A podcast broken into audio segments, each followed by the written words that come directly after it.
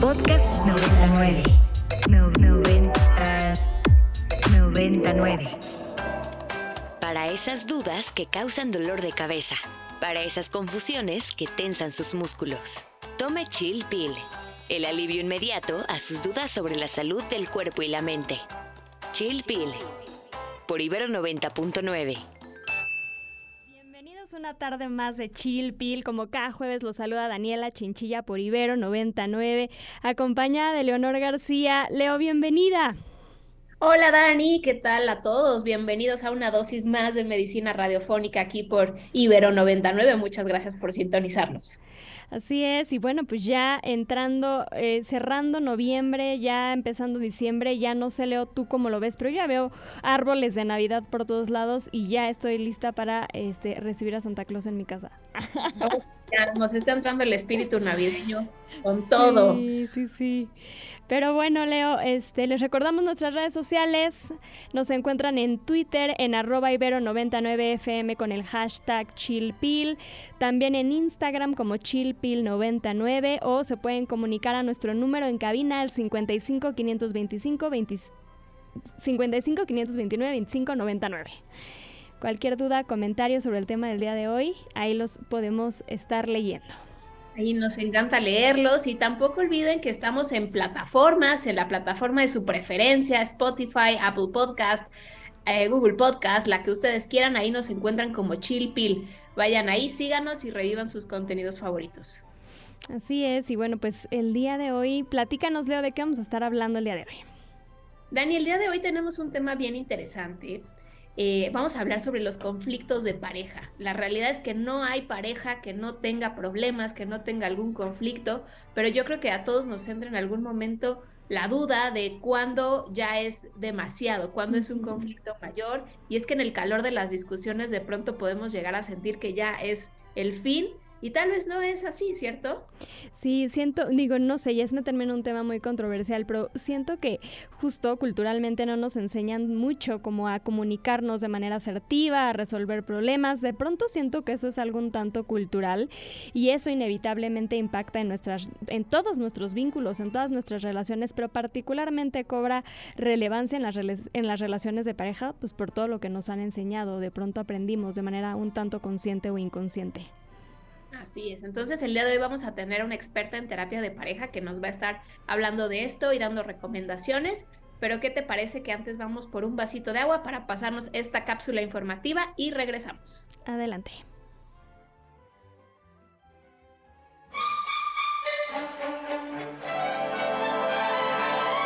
Qué fácil es sentirse bien. Un vaso, agua y ya está. Aquí te traemos tu cápsula. Los conflictos en las relaciones humanas son normales e incluso necesarios para poder establecer un vínculo duradero basado en la buena comunicación. Sin embargo, se cree que una relación que pasa por ciertas dificultades está anunciando su próxima separación a pesar de que no siempre es así. En el caso de las relaciones de pareja, los problemas son un proceso natural por el que eventualmente se debe pasar y, si la situación se resuelve de forma asertiva, es probable que en lugar de ser un evento desagradable que perjudique la relación sea una excelente oportunidad para expresar las necesidades de ambos y así poder generar cambios que fortalezcan el vínculo que decidieron crear. Reconocer que en todo conflicto es necesario escuchar lo que la otra persona necesita, así como expresar lo que nosotros sentimos es muy importante para poder llegar a un acuerdo en el que ambas partes queden conformes y para ello podemos hacer uso de herramientas como la comunicación asertiva, la escucha activa, la empatía y la comprensión. No hay parejas sin problemas, lo que sí hay son parejas que saben resolverlos. Bienvenido al diván. Recuéstese, póngase cómodo y cuéntenos su experiencia con Y el día de hoy tenemos en el diván a Mariana de León, quien es psicóloga, doctora en psicoanálisis y con una especialidad en terapia familiar y de pareja. Y bueno, ella realizó la formación psicoanalítica como tal y tiene una maestría en en psicoanálisis infantil y es autora del libro Así la separación de mis padres, así la vivo yo en colaboración con Tool Toys. Bienvenida Mariana, gracias por aceptar esta invitación a Chilpil. Muchísimas gracias, un gusto estar con ustedes. Mariana, pues eh, te platico, te platico, te platico. Ay, me quedé, me quedé un poco corta aquí en tu, en tu CV, pero los vamos a, lo vamos a compartir en redes sociales para que lo conozcan un poquito más. Pero creo que dije la mayoría, de las cosas. La mayoría de las cosas. Y bueno, el día de hoy, Mariana, tenemos esta sección que se llama El Diván. Y en el diván no solo hablamos con especialistas sobre su tema de especialidad, sino también aportamos un poco de nuestra experiencia personal. Entonces, siéntete eh, con la confianza de compartirnos no solo desde tu especialidad como doctora en psicoanálisis, sino también en tu experiencia personal, como, como pareja, ¿no? Y entonces eh, comencemos un poco y, y por qué es habitual que existan estas dificultades en, la en las relaciones de pareja. Parece, parecería una pregunta un tanto obvia, pero creo que no lo es del todo. Entonces platícanos eh, por qué es tan común que sucedan estos conflictos. Sí, pues voy a empezar por el título. No hay parejas sin problemas, eso lo tenemos que asumir. Más bien hay parejas que saben enfrentar y resolver sus problemas.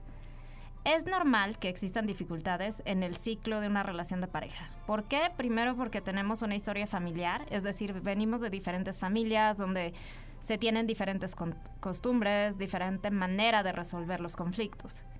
Y también porque tenemos una historia emocional diferente, ¿no? Diferentes heridas, carencias y dificultades. Entonces desde ahí venimos de dos entornos diferentes para formar uno nuevo que es la pareja. Entonces, es normal que a lo largo de la pareja haya fricciones y haya momentos que no estemos de acuerdo, ¿no? En cómo enfrentar ciertas cosas. Y el objetivo no es que no haya problemas, sino más bien que aprendamos a conocer a nuestra pareja y el cómo poder resolver esos problemas. Es un proceso que se va construyendo día tras día.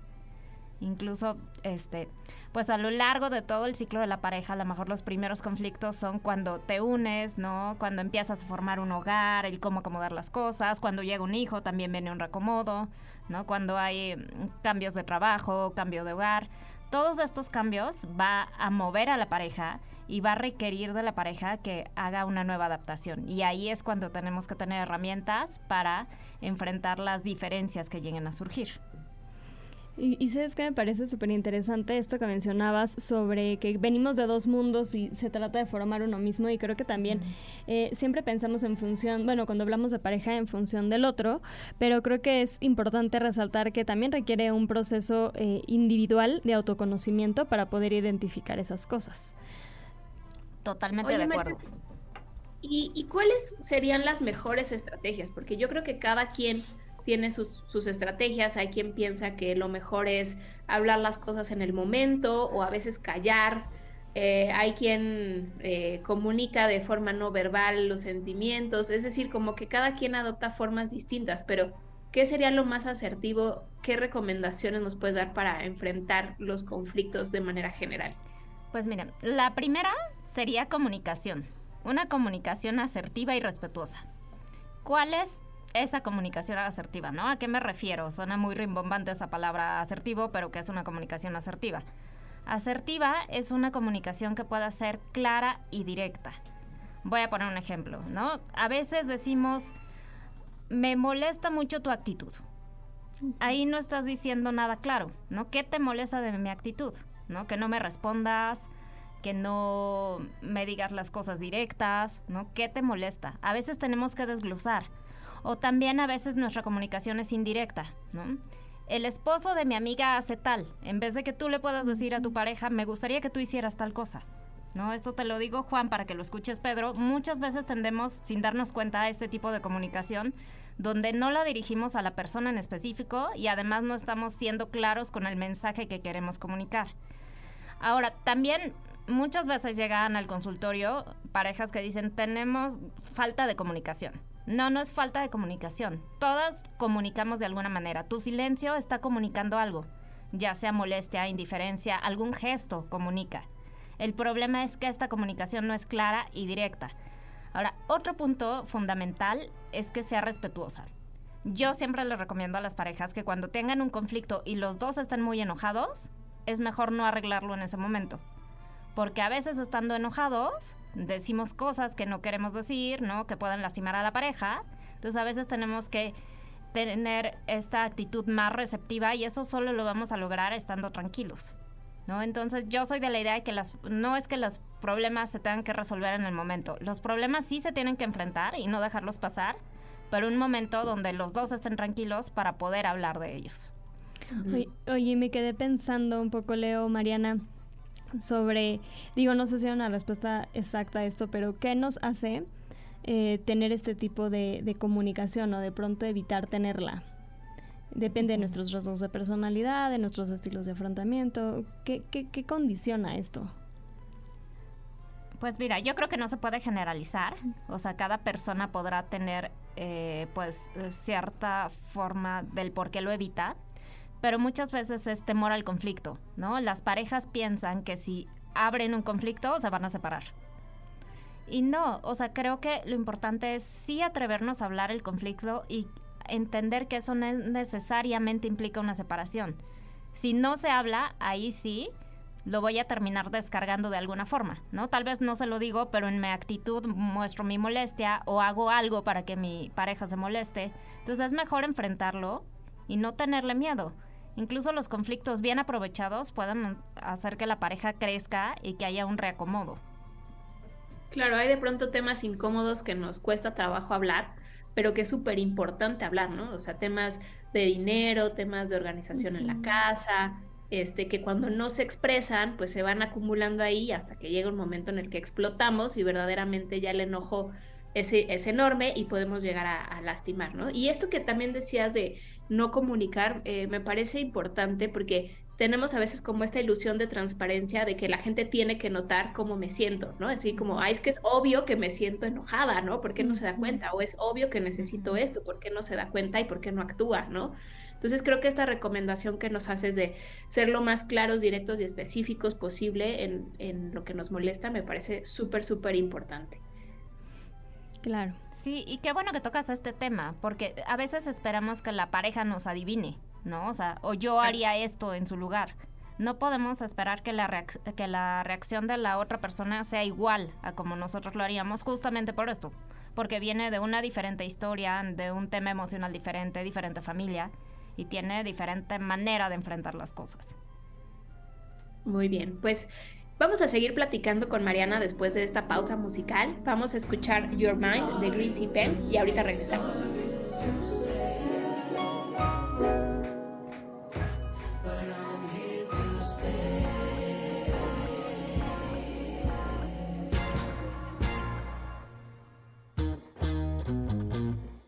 De vuelta en Chilpil conversando con Mariana de León, quien es doctora en terapia de pareja. Y recuerden comunicarse con nosotros a nuestro Instagram. A mí me encuentran en SIC Daniela Chinchilla. Leonora, ¿a ti dónde te encuentran? A mí me encuentran en Twitter y en Instagram como arroba leo-agg. Mariana, ¿a ti en dónde te pueden encontrar? A mí me pueden encontrar en Instagram como psicoterapeuta Mariana de León no, perdón, como psicoterapia Mariana de León y en Facebook como psicoterapeuta Mariana de León. Perfecto. Oye, Mariana, y bueno, estábamos platicando antes del corte sobre, eh, pues, por qué de pronto podemos enfrentar eh, o no los conflictos de pareja eh, y cómo va cambiando, ¿no? Y de qué factores influyen en que esto suceda, ¿no? De la mejor manera. Pero platícanos un poco, ¿cuáles serían estos focos rojos, estas red flags en relación a cuándo es el mejor momento para parar una discusión, ¿no? O sea, comentaba Leo ya al inicio del programa sobre hijo, es que de pronto estamos, eh, estamos en una discusión y no sabemos qué tanto es tantito, qué de pronto ya es violencia, qué es solo un conflicto. Vaya, este, ¿cuáles podrían ser estas, estos focos rojos o estos gradientes? Pues mira, yo primero hablaría que en el momento que tú te estés sintiendo enojada o enojado, es momento de parar. ¿No? Porque a veces cuando estamos enojados, uno, o no vamos a escuchar al otro, o dos, podemos decir cosas que hieran al otro, ¿no? También es importante decir que, que no a veces estamos en una postura de escuchar. Escuchar no es pensar el siguiente argumento que le voy a contestar, sino escuchar es realmente ponerte a pensar el por qué te está transmitiendo eso tu pareja, qué es lo que te quiere decir, no estar pensando en cómo le voy a contra, como contracontestar o qué le voy a debatir. Sí, comentabas un poco antes del corte sobre que de pronto preguntar qué es, ¿no? O de explicarnos, ¿no? Como decían, no hay que obviar lo que, o lo decía León, que, esperar que seamos transparentes y que el otro nos entienda lo que queremos. Y creo que esto va en el sentido contrario. Es un poco también sobre tener una actitud empática de escucha y de entendimiento al otro, de preguntarle al otro qué significa para ti esto que te tiene tan molesto y que sea como un, como una forma de intérprete, traducción sobre su mundo, sobre sus sentimientos, sobre su forma de ver la vida y este conflicto en particular. ¿No? O sea, un poco como investigadores del otro también. Claro. Y otro punto también que me gustaría resaltar en esto, también es momento de parar cuando alguno de los dos está subiendo el tono de voz, ¿no? Cuando ya empiezan a hablarse más fuerte, a gritar y por supuesto, ¿no? No dejar que llegue a una cuestión física, ¿no? En el momento que ya empieza a subir el tono de en la manera en que estoy hablando, que ya empiezo a gritar, es momento de parar porque no tengo la posibilidad en ese momento de resolver, sino más bien voy a dificultar las cosas.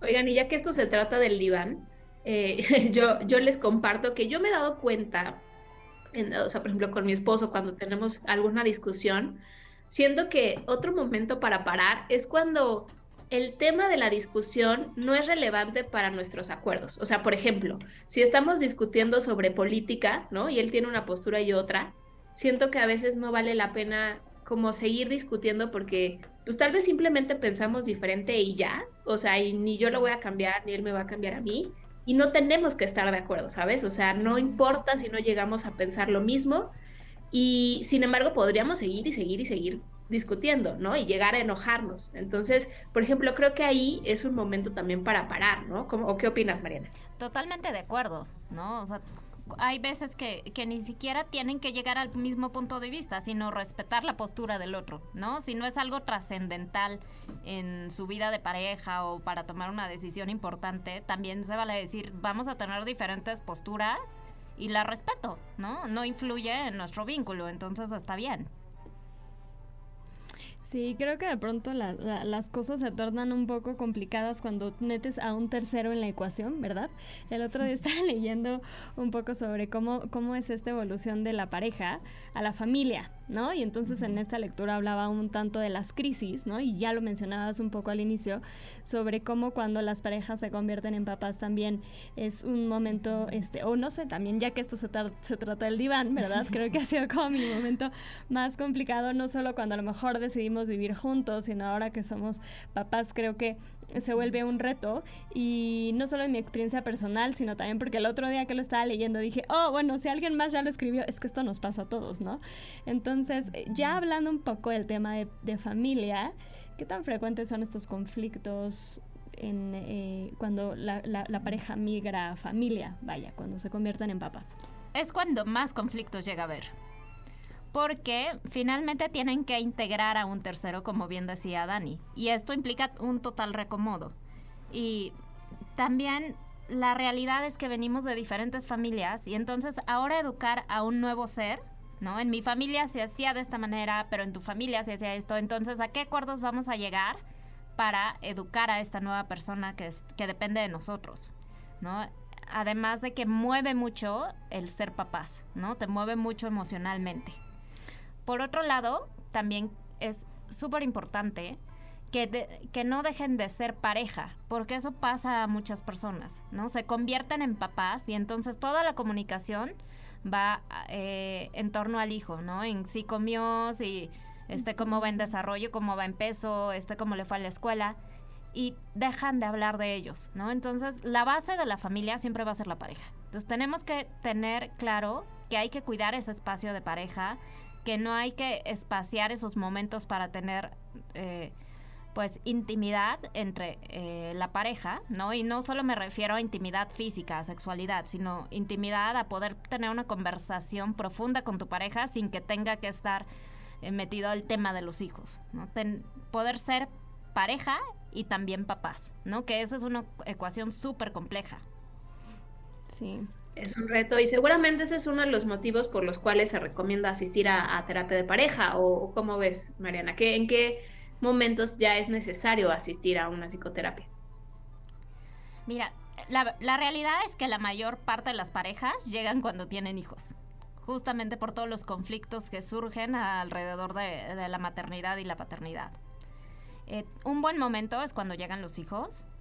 Y yo también no me gustaría decir que necesariamente tienen que tener un conflicto muy fuerte para llegar a una terapia de pareja, ¿no? La, la terapia de pareja puede ser un espacio para conocernos mejor el uno al otro, ¿no? Para poder tener mejor comunicación, para entablar mejores acuerdos.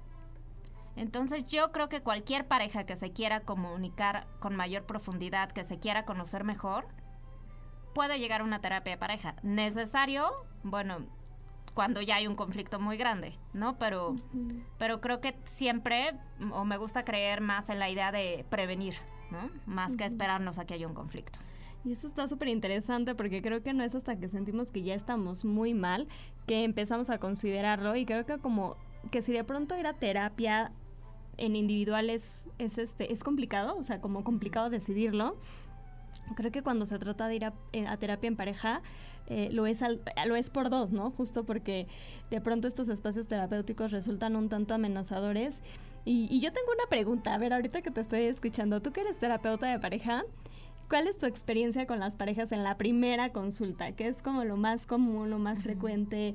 ¿Los ves nerviosos? ¿Qué es lo que te dicen? ¿Se abren, no se abren? A ver, platícanos un poco de esta parte. Pues generalmente sí llegan nerviosos, ¿no? Y generalmente alguno de los miembros de la pareja es quien empuja, ¿no? Un requisito fundamental es que los dos estén de acuerdo en ir, ¿no? Que no sea más bien obligado por el otro, si no, no va a funcionar. Pero sí, generalmente llegan nerviosos, con temor a ser juzgados, ¿no? Y entonces tienes que decirles que ese es un espacio seguro donde vamos a hablar de cómo se sienten, que no se va a encontrar culpables, ¿no? Que a veces tienden a pensar que los vas a acusar o que vas a estar de parte de uno, sino más bien a entenderse mejor y a entender cómo están conformando este nuevo vínculo de pareja. Excelente. Pues muy interesante, creo que nos has aclarado muchas cosas, Mariana. Muchas gracias por haber estado el día de hoy con nosotras en Chilpil. Ella fue la doctora Mariana de León, doctora en terapia de pareja. Recuérdanos en dónde te pueden encontrar. Estoy en Instagram como psicoterapeuta Mariana de León, en Facebook como psicoterapia Mariana de León. Perfecto. Y así llegamos al final, Dani. Así es, Leo, pues llegamos al final de una tarde más juntas, como siempre. Muchísimas gracias a todo el equipo en producción, a Bampi, a Carmen Díaz Leal, a Fidel, a Rox, a Dani por su trabajo para hacer este programa y nos escuchamos la siguiente semana. Hasta la próxima.